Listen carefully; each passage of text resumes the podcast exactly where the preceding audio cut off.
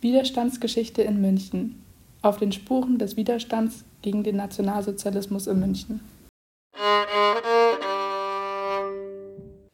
In dieser Folge geht es heute um den Widerstand aus der Arbeiterbewegung. Ich bin Mia und ich bin die Expertin für dieses Thema aus unserem Seminar. Die Arbeiterbewegung besteht aus Menschen aus der Arbeiterklasse. Diese haben sich zu einer Gemeinschaft zusammengeschlossen, indem sie zum Beispiel Gewerkschaften gegründet haben, Sportvereine oder auch Arbeiterparteien. Diese Arbeiterparteien hatten grundlegend meist eine sozialdemokratische oder eine sozialistische oder eine kommunistische oder eine marxistische Ausrichtung. Somit wurde oft die Arbeiterbewegung mit den Sozialdemokraten, den Sozialisten, den Kommunisten gleichgesetzt.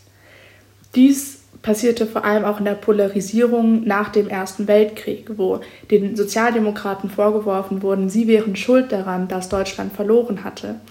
Auch für den Friedensvertrag von Versailles wurde den Sozialdemokraten die Schuld gegeben.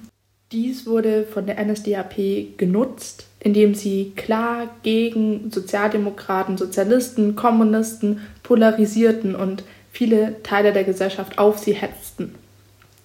Dies wurde vor allem sichtbar im Jahr 1933. Die KPD, die Kommunistische Partei Deutschlands, und die SPD, die Sozialdemokratische Partei Deutschlands, wurden in diesem Jahr verboten. Die politischen Gegner, die vor allem Kommunisten und Sozialisten waren, wurden ins KZ deportiert und dort auf menschenverachtendste Weise gefoltert und zum Tode hingerichtet. Doch bevor all dies passieren konnte, gab es schon Warnungen aus der Arbeiterbewegung vor der NSDAP.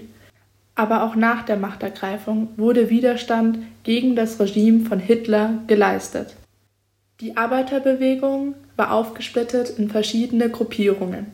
Hier in München gab es zum Beispiel den ISK, den Internationalen Sozialistischen Kampfbund. Bekannt sind verschiedene Sabotageakte von ihm.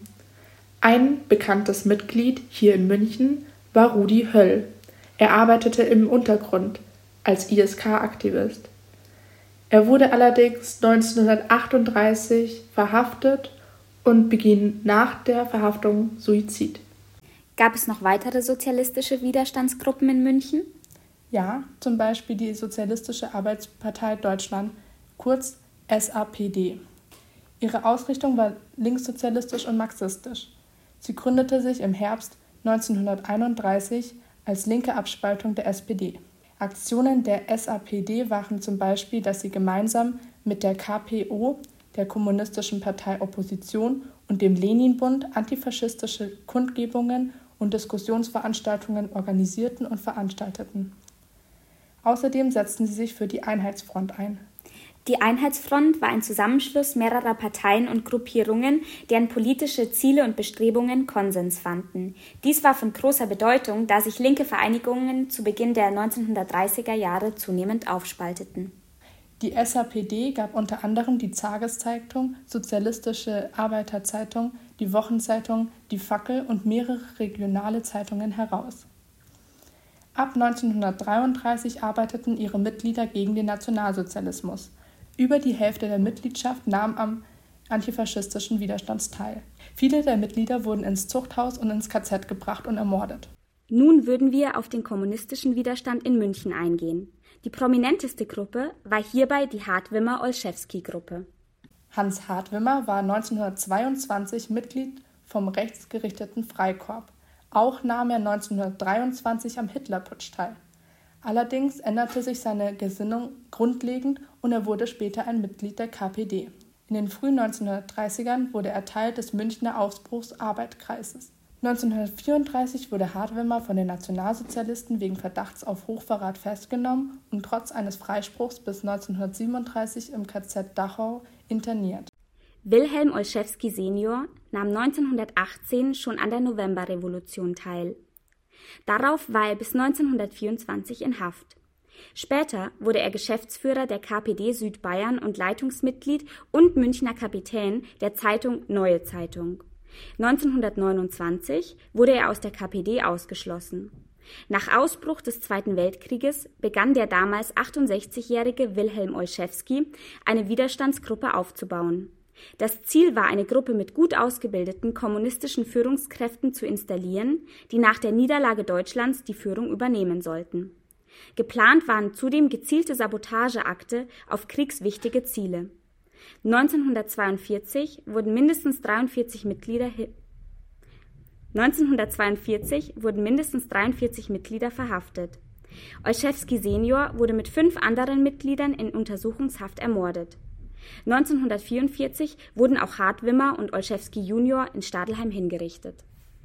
Du hast mir hier ein Flugblatt von den Roten Rebellen mitgebracht. Es ist leider sehr unleserlich. Ein paar Zeilen kann man jedoch noch erkennen. Das Volk. Nein, nein, niemals. Fort mit dem Verbrecher. Freiheit.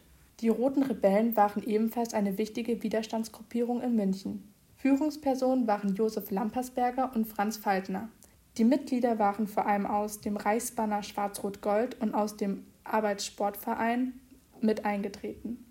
Ihre Aktionen waren unter anderem Verteilung von Broschüren, Zeitungen und Tarnschriften und Flugblättern, die zum Teil in der Druckerei des Völkischen Beobachters gedruckt wurden. Ebenso war auch ein Boykottaufruf vor der Volksabstimmung im August 1934. Jedoch gilt es zu bedenken, dass es sich dabei um Scheinwahlen handelte, da es bereits ab 1933 keine freien Wahlen mehr in Deutschland gab. Auch war ein Bombenanschlag auf dem Münchner Hauptbahnhof in Planung. 1935 wurden die Gruppe Rote Rebellen von einem Spitzel enttarnt. Die Mitglieder kamen ins Zuchthaus und ins KZ. Ebenso gab es die Gruppierung Neu Beginnen. Ihre Ausrichtung war marxistisch. Vor allem haben sie daran gearbeitet, das Organisationennetzwerk auszubauen und ein funktionierendes Kurierwesen zu haben und betrieben Schulungsarbeiten im Untergrund. 1934 wurden einige Hauptakteure verhaftet. Ein Jahr später löste sich die Gruppe wegen inneren Konflikten auf. Ein bekanntes Mitglied war Hermann Frieb. Er lebte von 1909 bis 1943 und wurde 1942 verhaftet. Bei der Durchsuchung wurden viel Munition, Gewehre und Pistolen gefunden. Eine Tafel in der Schellingstraße 78 erinnert heute noch an ihn.